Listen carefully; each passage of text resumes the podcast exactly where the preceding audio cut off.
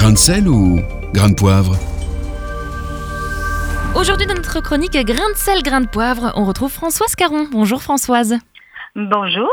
Alors on le rappelle, vous êtes présidente de la Fédération des associations familiales protestantes et on va revenir sur cette déclaration du président qui parle de vivre l'instruction à l'école pour tous dès 3 ans Françoise. Oui, tout à fait. C'est un petit peu comme, comme une petite bombe qui a été lâchée avec, avec de grandes, grandes questions. Euh, instruction obligatoire dès trois ans, ça a été acté il y a déjà deux ans et ça a fait couler beaucoup d'encre. Et puis, à l'école. Mais qu'est-ce qu'on fait de tous ces enfants qui sont euh, instruits à la maison? 50 000 à peu près, dont 20 000, selon les sources, qui sont instruits à la maison euh, parce que les parents ont souhaité leur transmettre eux-mêmes les fondamentaux et, prendre soin d'eux sur le plan de l'instruction et de l'éducation. Les autres sont souvent euh, instruits à la maison parce que malades, subissant de nombreuses hospitalisations ou ayant des cursus euh, particuliers qui nécessitent cette prise en charge. Alors Françoise, est-ce qu'on est vraiment prêt à aller à l'école à 3 ans? Alors voilà, moi c'est quelque chose qui m'interroge. Doudou, Totote, Nounours, 3 ans. Et puis il y en a d'autres qui sont ont des grands garçons et des grandes filles déjà, c'est autonome.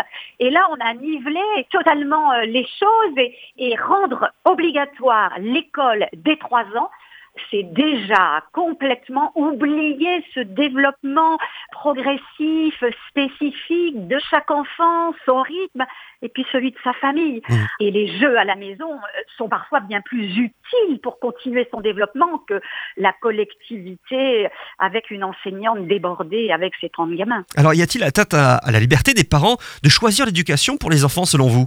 Alors là, oui, je crois quand même qu'on touche à quelque chose d'important et d'inédit.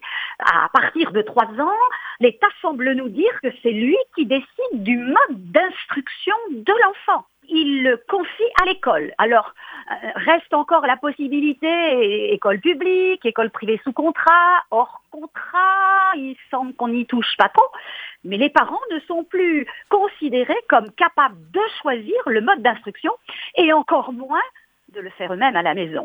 C'est une grave atteinte à la liberté. Mais alors, quelle est la place pour les parents dans ce cursus si particulier que celui de l'instruction? Eh bien, il va falloir trouver sa place, parce qu'hélas, parfois on subit euh, des lois qui nous semblent totalement euh, injustes, inadaptées, et, faut-il démissionner?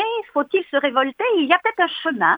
Au milieu de tout cela, d'abord euh, affirmer que ce n'est pas juste et que les parents sont les premiers éducateurs de leurs enfants, et puis ensuite observer ce qui se passe autour de nous et peut-être soutenir davantage les écoles privées hors contrat, en tout cas les établissements qui correspondent aux valeurs que l'on porte et où on va pouvoir s'impliquer réellement aux côtés de l'équipe enseignante, aux côtés des enfants, pour suivre de près l'évolution de l'enfant, parce qu'on ne peut pas détacher l'instruction de l'éducation. Mmh. Et, et, ça vaut aussi pour les enfants qui sont dans le public, dans les établissements sous contrat, de grâce parents, ne démissionnez pas et accompagnez vos enfants, soyez présents dans tout ce qui vous permet d'être toujours responsable de ce que l'enfant vit, y compris en dehors de la maison. Merci beaucoup Françoise Caron.